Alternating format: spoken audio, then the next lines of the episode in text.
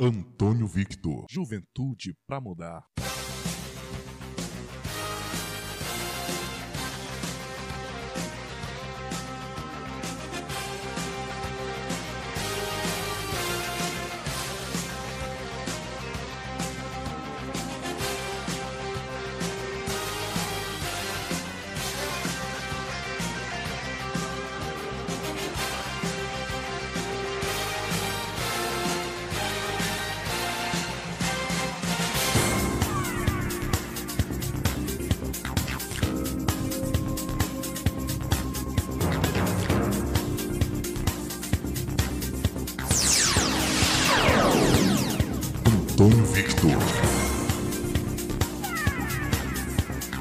Olá, olá, olá, meu povo querido! Sejam todos muito bem-vindos, muito bem-vindas a mais um programa Juventude para Mudar. Eu sou Antônio Victor, estou com você aqui mais esse programa. O programa Juventude para Mudar tem como finalidade é, a gente debater alguns temas importantes aí no campo da política. É, eu sou Antônio Vitor, tá? Esse é um programa que é dedicado para a gente fazer debates né, dessa natureza.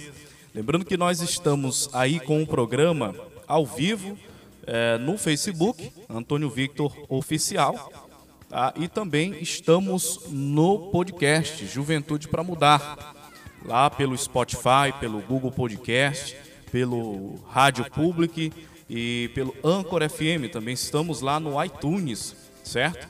Então é um, um programa que tem sido aí bastante acompanhado é, pelas pessoas é, por meio dessas plataformas digitais. Também está lá no meu site, certo? É www.antoniovictor.net.br. Está também disponibilizado lá no meu canal no YouTube Antônio Victor TV.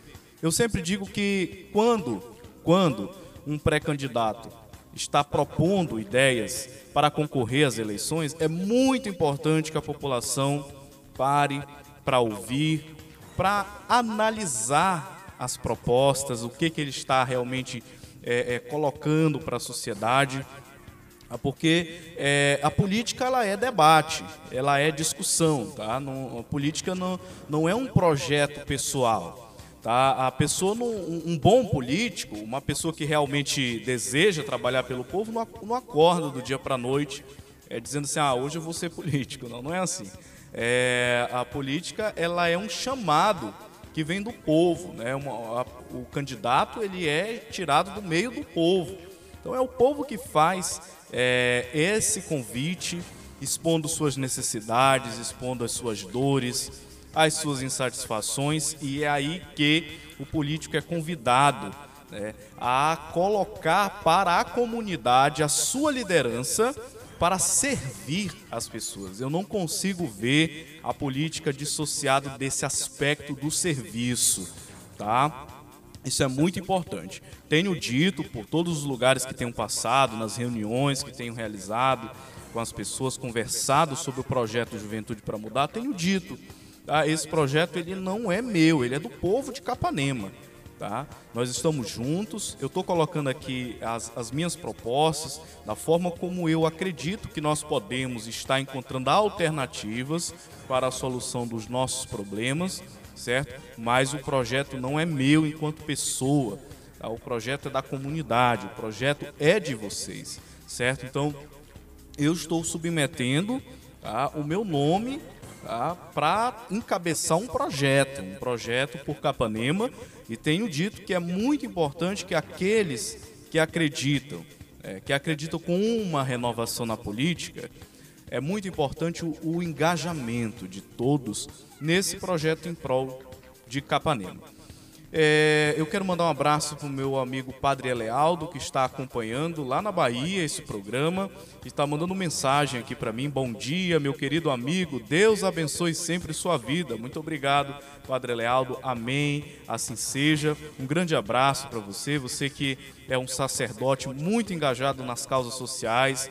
Eu sempre vi em você essa referência, enche de muito orgulho a todos nós cristãos pelo seu trabalho e a sua luta na defesa é, dos menos favorecidos. É, que Deus também abençoe o seu ministério. Muito obrigado por todo o apoio, por toda a força que o Senhor tem dado é, também nesse projeto, mesmo distante, as suas orações se fazem sentir daqui, tá certo? Muito obrigado mesmo, que o Papai do Céu lhe abençoe hoje e sempre, tá bem? É, como eu falei, o programa é aberto, as pessoas podem participar, podem mandar mensagem aí também pelo chat do Facebook, ah, também pelo WhatsApp 91 981640324, 91981640324 para quem está me ouvindo por áudio, tá bem? Para quem está me ouvindo no podcast também é muito importante, mesmo que o podcast esteja lá apenas a gravação do programa, é muito importante que você coloque lá a sua opinião, o seu ponto de vista e de repente uma sugestão de tema para a gente tratar aqui no programa, por que não?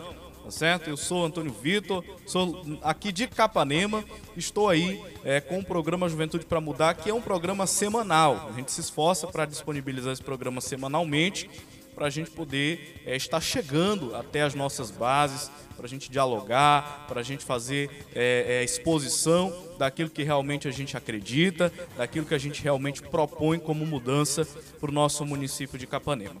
É, eu começo o programa de hoje conversando exatamente sobre é, a, a pauta do meu projeto tá, do meu projeto social para Capanema, social e político, que é o projeto Juventude para Mudar. Eu falei no programa passado que eu ia começar a comentar sobre é, a, as minhas ideias, aquilo que realmente eu tenho por, é, para propor para o município de Capanema e estou é, nessa maratona aí ao longo desses, programas que a gente vem é, participando.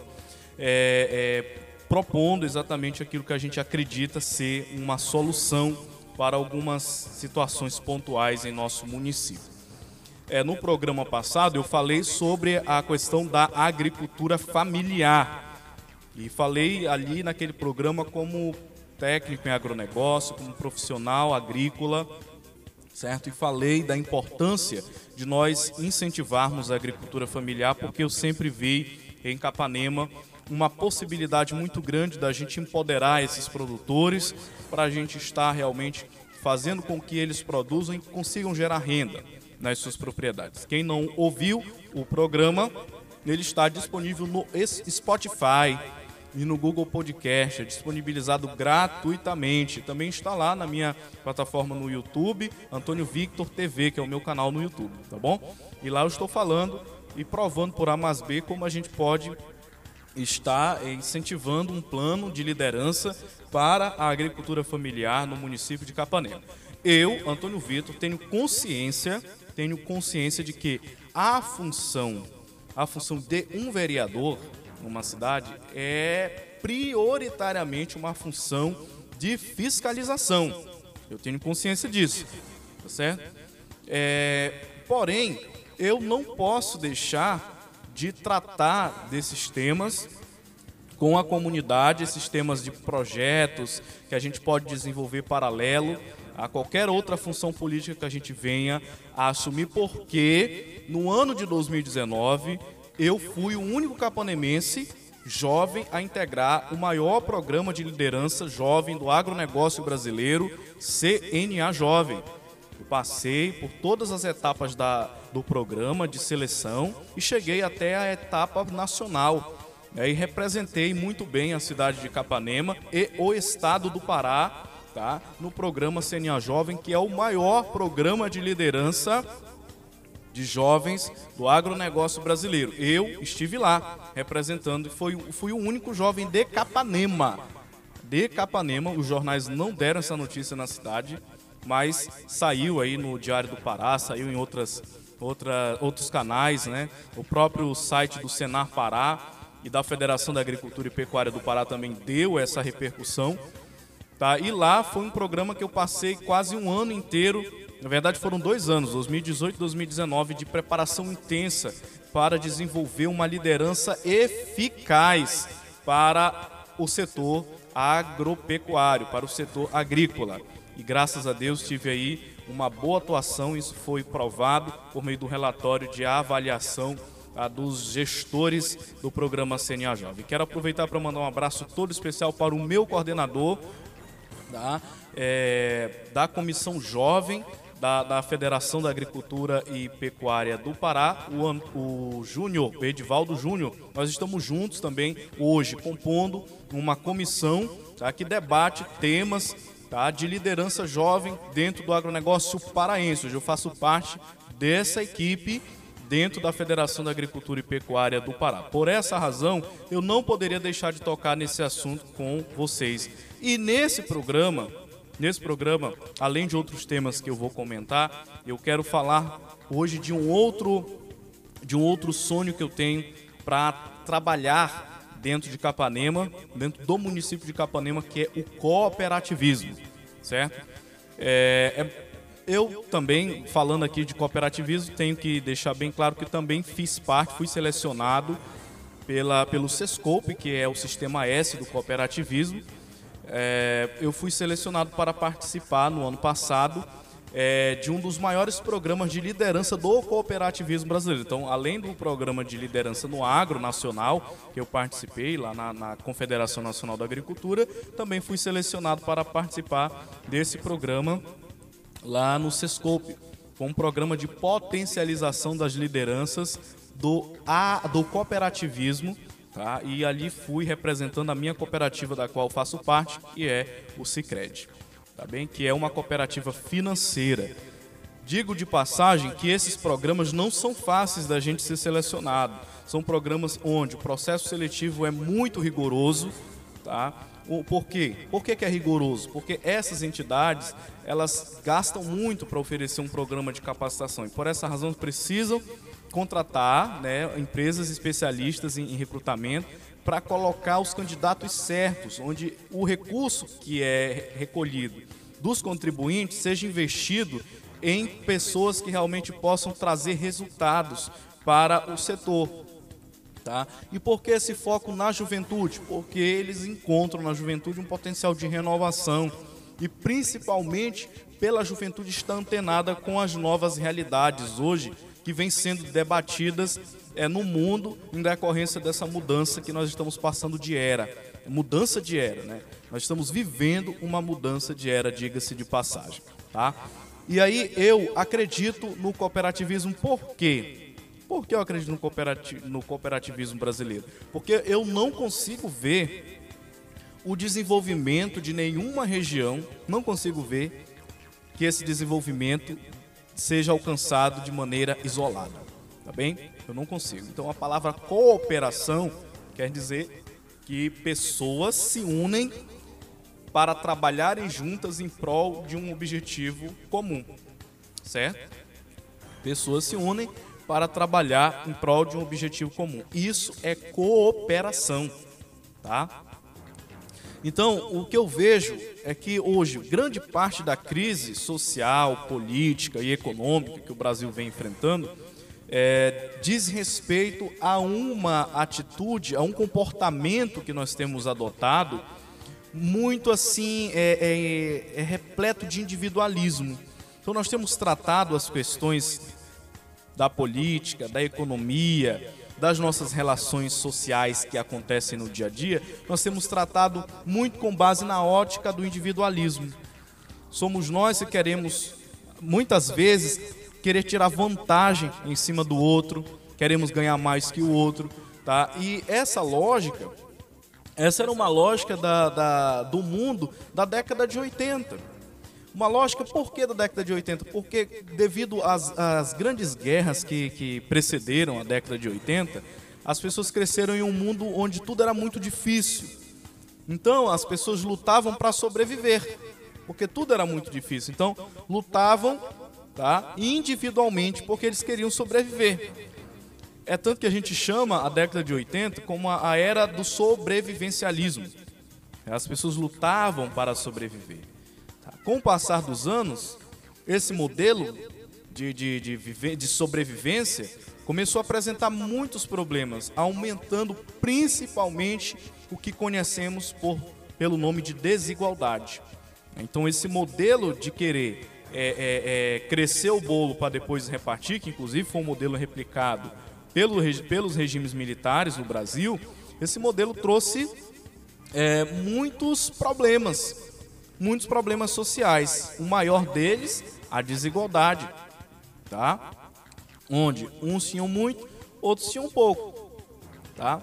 É, esse modelo já provou que não funciona. Crescer o bolo para depois repartir, porque depois que o bolo está grande, ninguém quer repartir o bolo. Quem tem mais quer sempre mais, e quem não tem nada acaba ficando com menos ainda. Isso não é uma questão que diz respeito à ideologia partidária, isso é uma questão social. Qualquer partido, hoje, seja ele de direita ou de esquerda, precisa debater o dilema da desigualdade, porque eu acho que o que a gente tem que combater na sociedade hoje é muito mais do que uma questão ideológica. Diz respeito a duas grandes prioridades que eu vejo no Brasil: combater, primeiro, a, a, na verdade, são três prioridades que eu enxergo que a gente precisa trabalhar para combater no Brasil. A primeira delas, a desigualdade. A desigualdade. A segunda delas é o preconceito. A gente precisa combater no Brasil. Tá bom? E a terceira grande coisa que a gente precisa trabalhar para combater no Brasil é a corrupção. Tá bom? Essas três coisas são, são as três grandes demandas que eu consigo enxergar na sociedade brasileira e você não precisa debater é, bandeiras partidárias, porque eu penso que se realmente é, a sociedade chegasse a um ponto de maturidade suficiente, enxergaria que esses problemas eles independem de bandeira partidária. A corrupção, por exemplo, ela independe da bandeira partidária. Ela se ela continua acontecendo, independentemente do partido que está no poder. Por essa razão que é, o, o, historiador Leandro Carnal diz uma frase que para mim tem muito impacto: não existe político corrupto com sociedade honesta, tá? Porque a corrupção é um, é, hoje é uma questão cultural no Brasil, não é uma questão partidária e também não é uma questão política. Eu já venho esclarecendo isso vários, em vários programas, tá bom? Mas isso para explicar do porquê eu acredito que o cooperativismo é, precisa ser trabalhado em Capanema. Você não ouve falar de cooperativismo em Capanema. Não escuta falar disso. Capanema não é uma cidade que tem tradição cooperativista. Eu, ano passado, por conta do programa Somos Líderes Sescope, que eu participei, que é um programa gerido pela Organização das Cooperativas do Brasil, junto com o Sescope, que é o Serviço Social do Cooperativismo, eu tive a oportunidade de visitar vários estados brasileiros, conhecendo em cada um deles a realidade do cooperativismo e o cooperativismo em suas mais diversas vertentes. Tá? Só para esclarecer, é, o cooperativismo não é, não é ONG. O cooperativismo é um modelo econômico certo? Muita gente que não conhece o cooperativismo pensa que o cooperativismo é assistencialismo social. Não é. O cooperativismo ele é uma, uma, um movimento de pessoas que se unem economicamente por objetivos comuns. E, portanto, uma empresa cooperativa precisa tá, gerar, gerar o que a gente diz assim, receitas, para que possa dividir tudo que ela tem de lucro com aqueles que participam do negócio. Isso é o cooperativismo. Tá? A Lei 5764, tá, de 79, se não falha a memória, fala muito bem da natureza tá, do sistema cooperativismo e com, do sistema cooperativista e como ele se organiza no Brasil. E os números do cooperativismo no mundo? Por que, que ele é tão importante para o mundo? 1,2 bilhão de cooperados no mundo, 280 milhões de colaboradores, ou seja, de pessoas que são empregadas nas empresas cooperativas, 3 milhões de cooperativas no mundo. Essa fonte é, é, de dados é da World Cooperative Monitor 2018 e também uma fonte da Organização Internacional de Cooperativas de Indústria e Serviços. Existem mais de um milhão de cooperativas do ramo agro no mundo. As 300 maiores cooperativas do mundo têm um faturamento de 2,1 trilhões de dólares. Cooperativas de consumo, atacado e varejo têm ao redor do globo de é, 421 mil escritórios e pontos de venda. Cooperativas de trabalho dão oportunidades a 11,1 milhões de associados. Então, esses são os números do cooperativismo mundial. Tá? É, é, E no Brasil, vamos lá para o cooperativismo, a relação do cooperativismo em comércio exterior no Brasil. As 125 cooperativas brasileiras né, que exportam ou importam de forma direta, elas atuam em ramos variados. Porque a gente tem cooperativa aí em vários ramos. No ramo financeiro, no ramo agrícola, no ramo educacional, no ramo mineral, no ramo de transporte. Tá? Então, sabendo das oportunidades né, que o mundo guarda, cada vez mais a, as cooperativas brasileiras se interrelacionam. Seja para fornecer os seus produtos a consumidores estrangeiros, seja para comprar né, mercadorias necessárias para seus negócios, porque também existem cooperativas de consumo. E aí, quais são esses números? No Brasil e no mundo. Tá? E aí, o, o portal estatístico é do comércio exterior e do Ministério da Economia. 48% das, das cooperativas no Brasil apenas exporta, 34% das cooperativas no Brasil importa e exporta e 18% apenas importa. Tá? No Brasil, é, em 2018, nós registramos aí 6.828 cooperativas. Tá? Onde essas cooperativas, em 2018, movimentaram mais de 14,6 milhões de reais em suas economias. Esses são os dados do, do anuário do cooperativismo, certo? E o número de empregados, quantas pessoas o cooperativismo emprega no Brasil? 425,3 mil pessoas. Tá? Onde dessas pessoas, 48% são mulheres e 52% são homens. Esses dados são extraídos aí do IBGE. Tá? E quais são os ramos do cooperativismo no Brasil. Nós temos o ramo agropecuário, o ramo de consumo, o ramo de crédito, educacional, cooperativas especial, que é para especiais, que são para pessoas com necessidades especiais. Temos cooperativas habitacionais, cooperativas de infraestrutura, cooperativas mineral, minerais, cooperativas de produção, cooperativas de saúde, de trabalho, de transporte e de turismo e lazer. Esses são os ramos do cooperativismo no Brasil. Por que eu estou falando de cooperativismo no programa de hoje? Estou falando exatamente porque todos esses números indicam que o cooperativismo é saída para a solução do problema econômico que muitas, muitas cidades têm. Você, você chega numa cidade como Capanema, você se depara com um alto índice de desemprego Capanema tem problema para absorção de mão de obra, porque o mercado, o mercado de Capanema, o mercado que é muito focado no comércio, tá? ele não consegue absorver a mão de obra.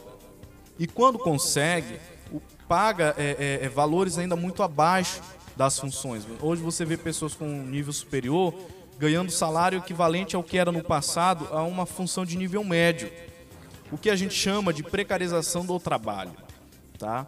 É, então há uma grande quantidade de jovens que não têm onde arranjar emprego. E não é só jovens, não. Quanto mais a idade avança, pior fica a questão de acesso ao emprego. Uma outra saída que a gente tem observado em Capanema é o empreendedorismo. Só que nós esbarramos no empreendedorismo com uma outra dificuldade. Falta programas, falta, faltam programas de apoio ao pequeno empreendedor. Ainda ontem eu conversava com uma senhora que vende é, é, comida ali na Avenida Barão de Capanema e ela me relatava as dificuldades que ela tem de ter acesso à política de crédito, de orientações também. É, então tudo isso atrapalha o crescimento do empreendedorismo, porque um, um cidadão que ingressa no empreendedorismo sem planejamento, sem consultoria adequada, sem um programa que capacite essa pessoa para o exercício dessa função profissional de maneira autônoma, ela terá muitas dificuldades ao longo do processo. E em Capanema, se você observar, o índice de empresas que fecham as portas é muito alto. Por que isso acontece? Não é que falte, falte demanda no município, falta planejamento. Às vezes não é feito um bom planejamento financeiro, um bom planejamento de custos. Tá? E aí o que, que acontece? O negócio acaba se tornando inviável, não consegue se pagar, e aí a decisão é, é, é fechar porque há uma tradição em Capanema de que, pela falta de planejamento, a maioria dos empreendedores repassam os custos da, da operação do negócio para o cliente. E aí, num ambiente cada vez mais competitivo, porque cada semana aparecem novas, novos negócios em Capanema, é, ele, é, essas, essas pequenas empresas começam a ficar, a ficar muito pressionadas. E aí acabam perdendo cliente muito rapidamente e terminam por fechar, fecharem as portas. Tá? É, enfim, são problemas que é preciso analisar. Muita gente diz: ah, eu não preciso de um anel de nível superior para poder é, é, fazer um bom trabalho na política. Eu vejo muito candidato, né? Quer dizer, eu vi muito candidato na passada dizer isso. Eu escuto muito essa, essa crítica tá? do povo que está aí na política, em Capanema. É, é uma forma de desmerecer, ou seja, é desmerecer aquele que estudou, que teve todo um esforço né, para construir um conhecimento, para colocar a serviço das pessoas é desmerecer, porque ele confia mais na esperteza tá, do que propriamente na, na, na capacidade analítica que uma pessoa que estuda tem. Eu sei que é muito importante que a teoria e a prática elas caminhem juntas, mas não pensem vocês que uma pessoa que se gaba só porque ela é prática, ela, ela consegue ter êxito naquilo que faz, porque eu vejo muita gente aí que é extremamente prática que, só, e que vive metendo os pés pelas mãos. Tá? Ou seja, não traz resultado nem para a vida dela, imagina para a vida da população. Né? Porque não existe, gente, uma prática sem uma reflexão. Tá? A reflexão é extremamente importante, principalmente no campo da política. Porque como é que eu vou desenvolver é, políticas públicas? Como é que eu vou desenvolver um projeto, um programa social, se eu não tiver uma clara compreensão do problema que eu estou enfrentando? se eu não tiver munido de informações, se eu não entender de comportamento social, para poder entender para que lado é que está indo né, a curva tá, do problema que eu estou analisando, não é impossível. É por essa razão que a maioria, no caso dos vereadores, opta pelo assistencialismo.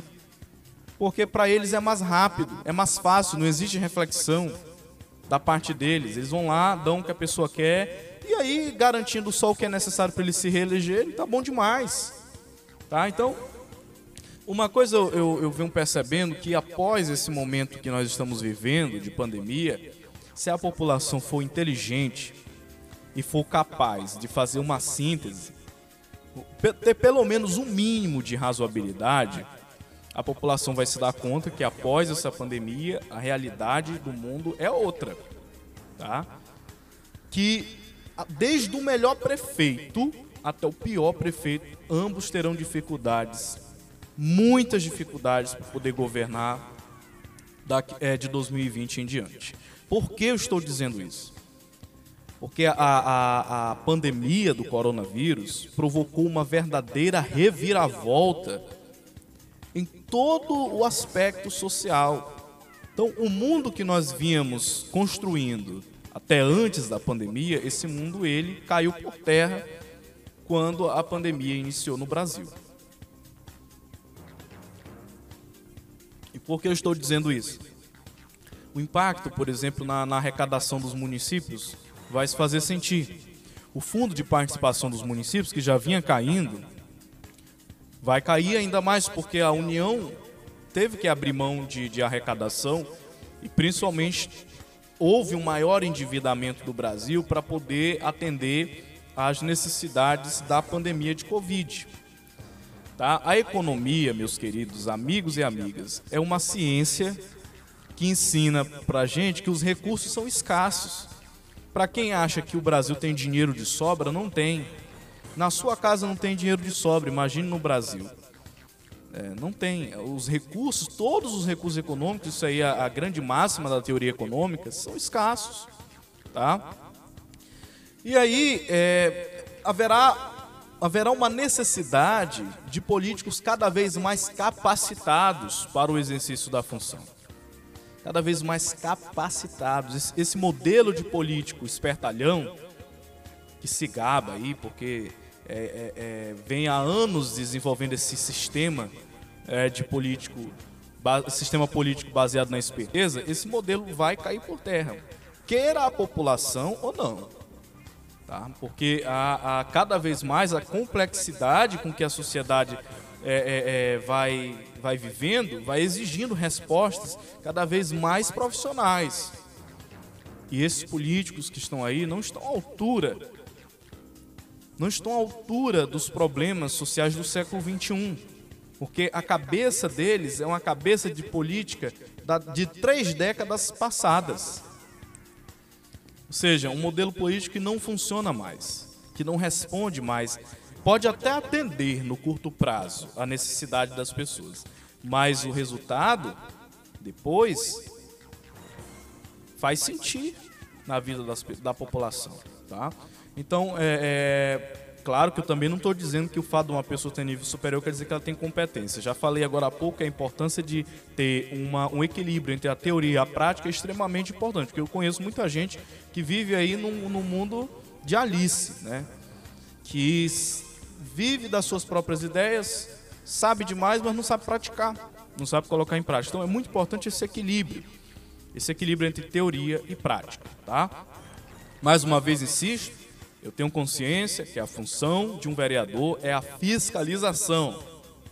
Tá? E claro, para exercer esse papel, o vereador tem que ter competência técnica.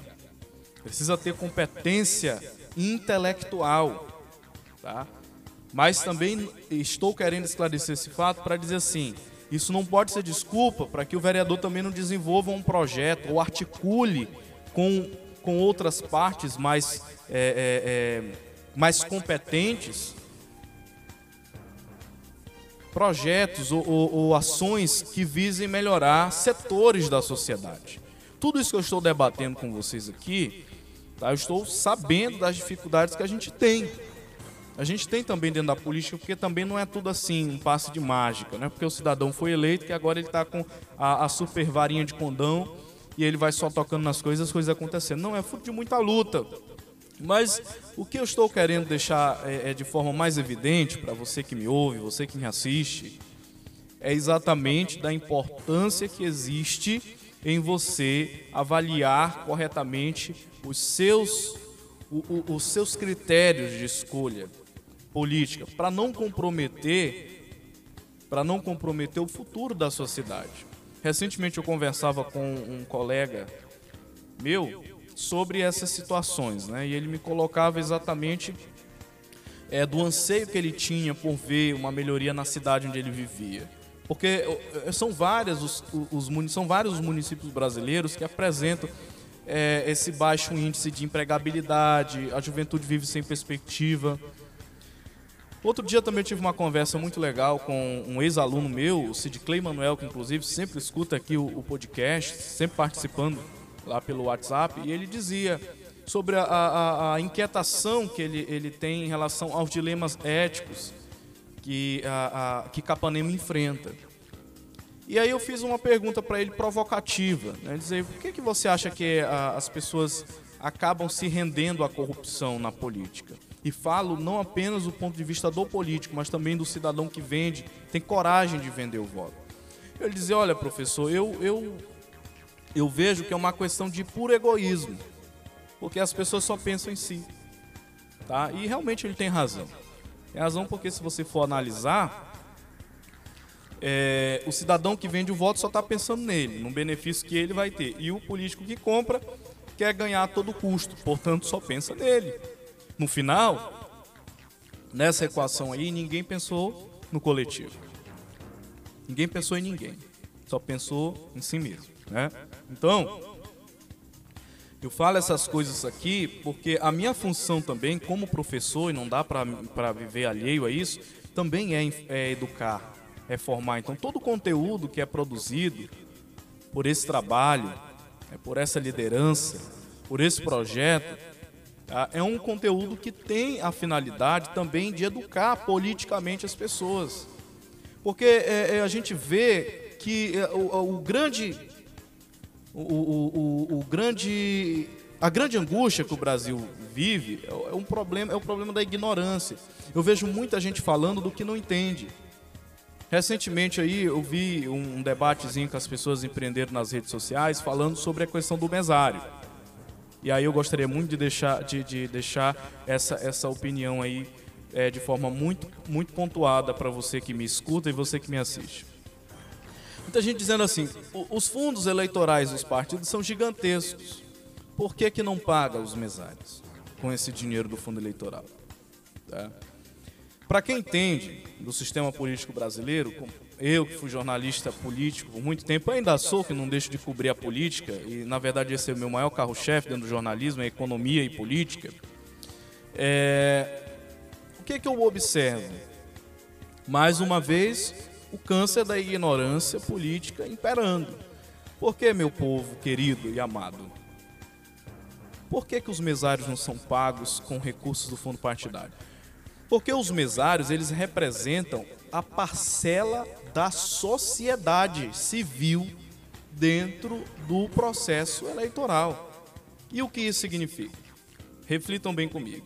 Se os partidos começarem a pagar os mesários, haverá brecha para se desconfiar da lisura do processo eleitoral. Porque o mesário, ele está ali voluntariamente, tá? Ele está ali cumprindo tá? o, seu, o seu dever cidadão, de pa participando de forma mais ativa nas eleições. Tá?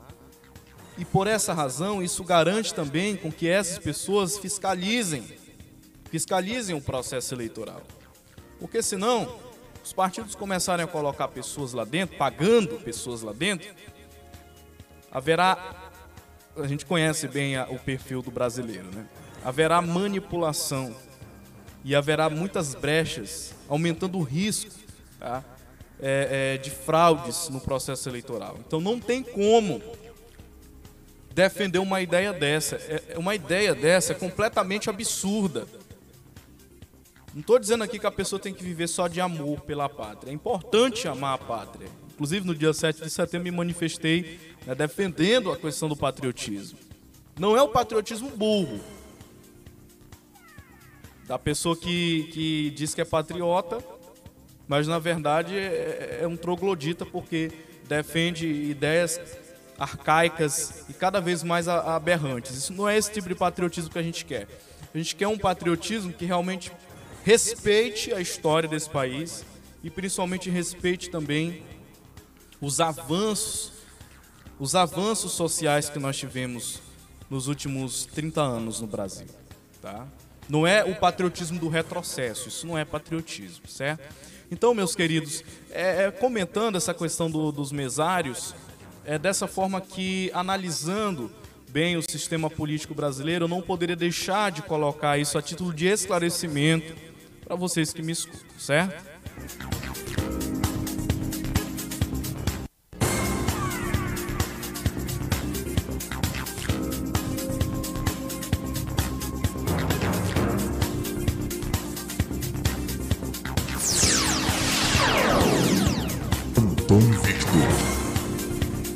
Isso aí é o programa Juventude para Mudar. Hoje o programa está esticado.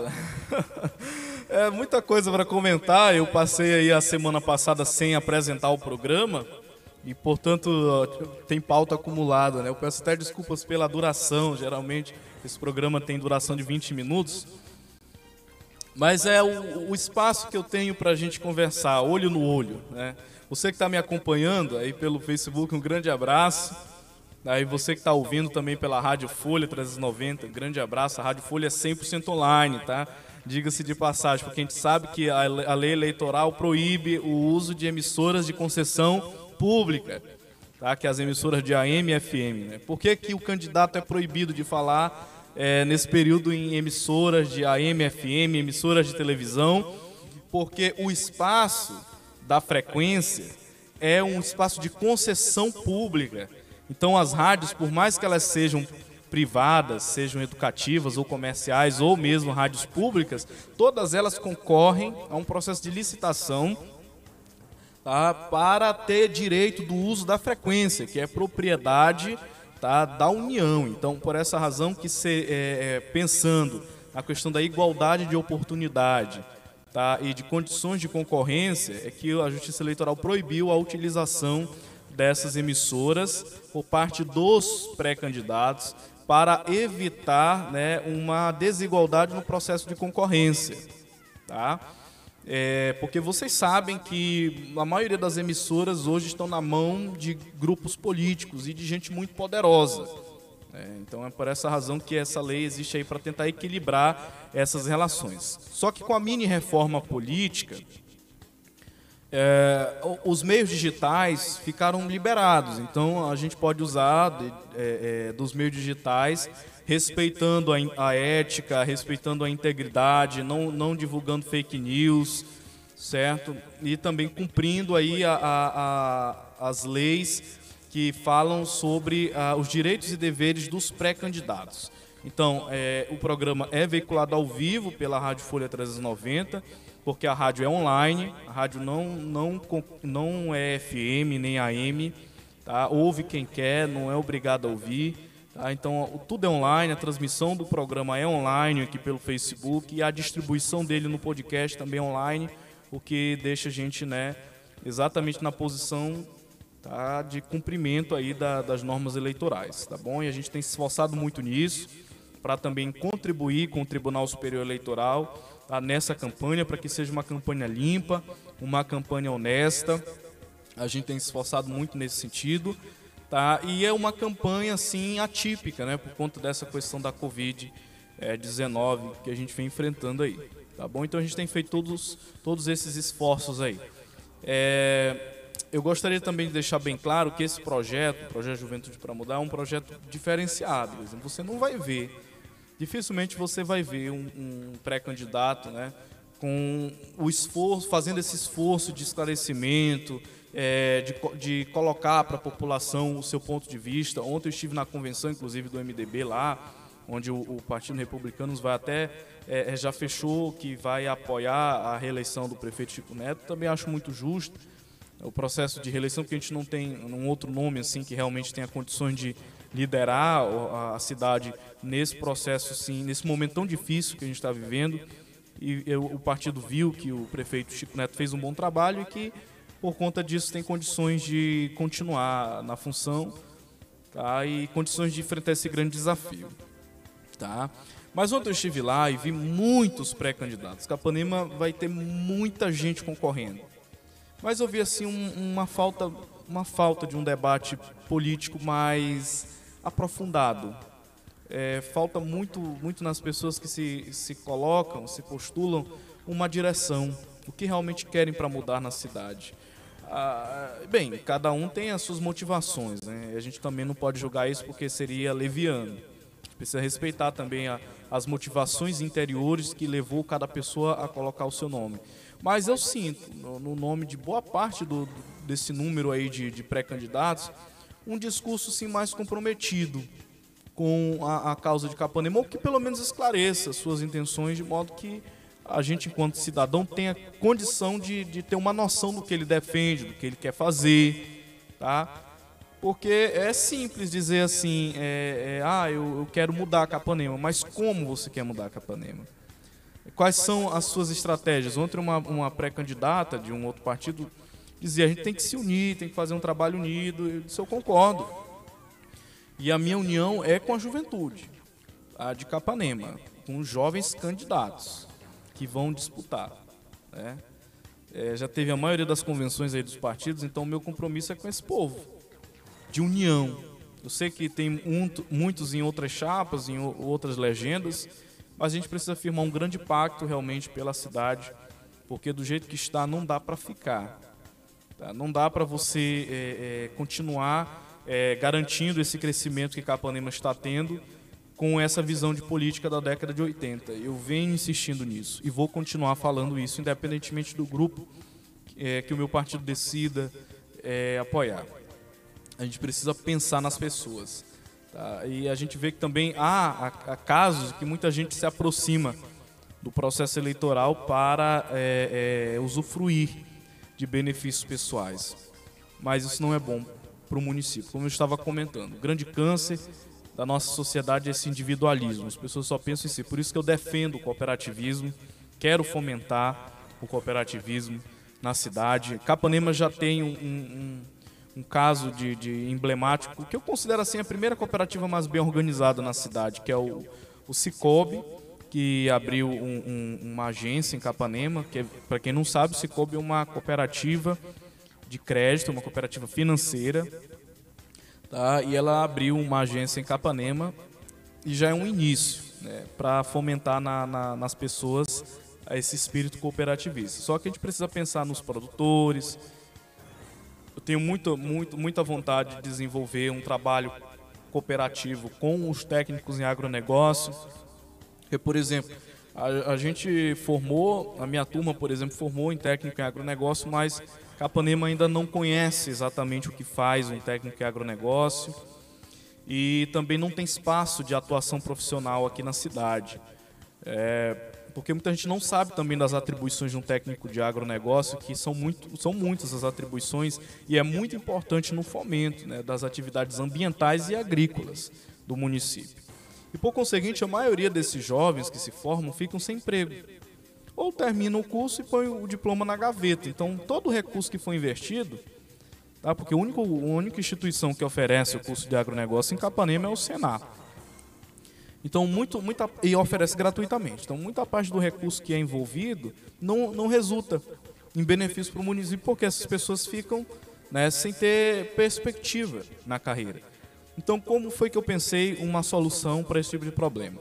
Cooperativismo. Fazer uma cooperativa de trabalho né, com os profissionais da área ambiental, da área agronômica e os técnicos, ou então faz uma cooperativa só de técnicos e aí essa cooperativa terá força para poder concorrer, por exemplo, a processo de licitação, a lutar também é, para a inclusão nos processos é, de concurso público da função, tá? porque no último concurso que Capanema teve, por exemplo, eu estava analisando que para as funções, é, na, na, para os cargos né, da, da Secretaria de Agricultura, é, não, não havia ali possibilidade de um formado em agronegócio ocupar as funções, e sendo que o profissional, é o diploma sai como profissional de agronegócio, mas a, a lei que regula a função profissional do técnico em agronegócio é a mesma lei do técnico agrícola. Inclusive, nós temos é, é, como conselho de classe o Conselho Federal de Técnicos Agrícolas, do qual eu também sou,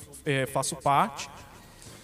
E é, a nossa profissão é regulamentada e a gente pode assinar projetos de crédito rural, é, projetos ambientais e uma série de coisas que a lei do técnico agronegócio prevê. Então, muitas vezes pelo desconhecimento dessas prerrogativas que é, amparam o profissional, ele acaba perdendo é, esse horizonte e acaba não, não investindo na profissão. Isso resulta que em Capanema falta mão de obra na, na, área, na área técnica. Né? Mesmo com a UFRA também formando o pessoal de agronomia, o pessoal da, das áreas de ambientais, mas ainda o campo, o campo de trabalho na área agronômica e ambiental é enorme.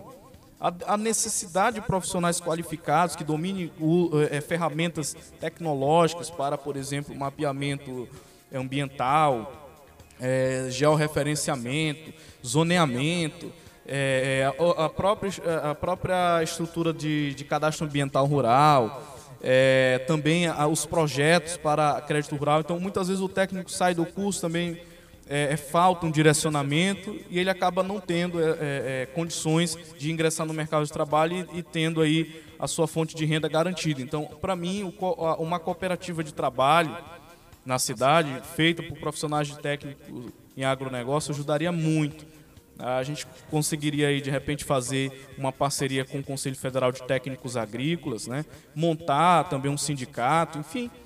É muito importante a gente pensar no futuro, gente. Eu sei que é, alguém pode dizer assim, ah, esse cara aí está com a cabeça lá nas alturas, né?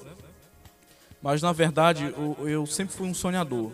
Inclusive quero aproveitar para mandar mais uma vez um abraço para o Sid Clay Manuel, meu ex-aluno, que certa vez eu fiz uma pergunta para ele e disse assim, é, Sid Clay, como é que você me enxerga? Eu sempre gosto de fazer essa pergunta, porque isso aqui eu aprendi quando eu, eu fui estudante lá da, do curso de transformação digital é, é, no Massachusetts Institute Technology, lá na, nos Estados Unidos. É, e aí a gente fez uma atividade lá de autoconhecimento e o professor dizia, é, é muito importante que vocês Perguntem às pessoas com, que, com as quais vocês convivem o que, é que elas pensam e, e como elas veem vocês. Porque isso é bom para vocês é, se autoconhecerem e crescer enquanto seres humanos. Então, hoje eu tenho este hábito de perguntar às pessoas mais próximas que convivem comigo como elas me enxergam. E eu perguntei ao Cid, ao Cid Clay e eu disse como é que você me vê? Ele disse assim, eu vejo você, professor, como uma pessoa sonhadora. Isso para mim me tocou emocionalmente, porque eu também me vejo assim. É, muito obrigado, inclusive, pelo feedback, tá, Cid Clay? Você não sabe a, a contribuição que você deu. Tá? Então, é, eu sou realmente uma pessoa sonhadora, é, eu vejo as coisas pequenas, eu enxergo elas grandes porque eu vejo o potencial. A, a, é, a, minha visão não é apenas aquela visão do que eu estou vendo, mas eu enxergo o, o que pode ser aquilo. Tá? Isso chama-se também criatividade. Desde criança eu sempre tive essa habilidade muito, muito forte em mim, né? a criatividade.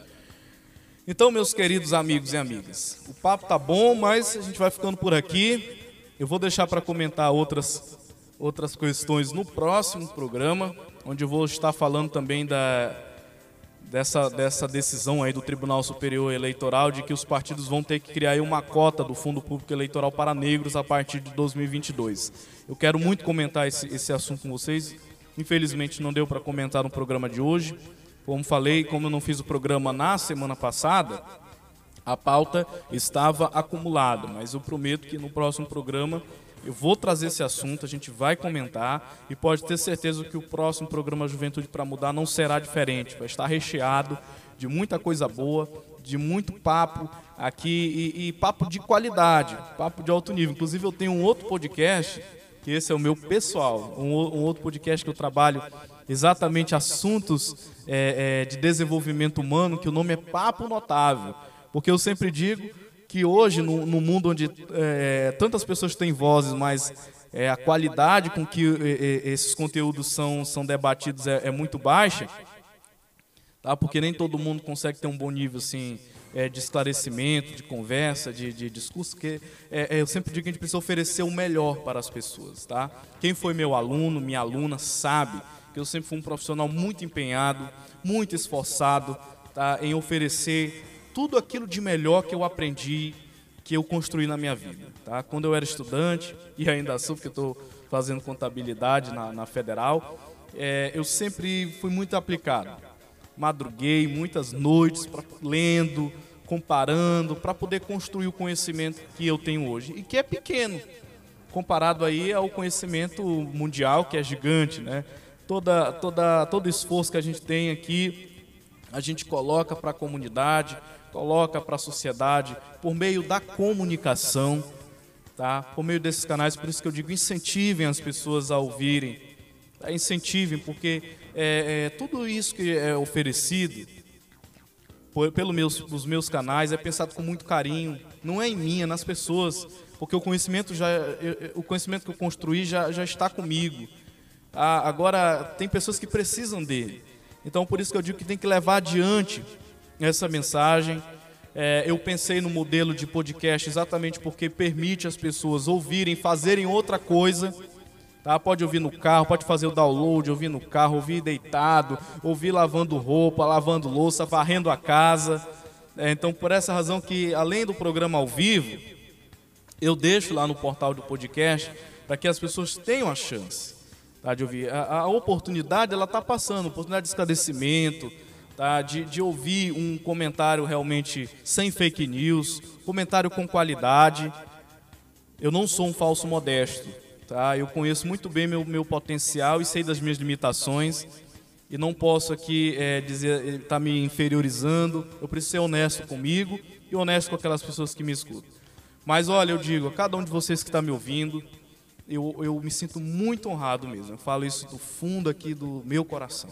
Muito honrado mesmo pela sua audiência, por você que participa, por você que dialoga, porque realmente esse projeto é diferenciado e eu acredito que um futuro melhor é possível. Tchau, tchau. Beijão no coração e até o próximo programa Juventude para Mudar.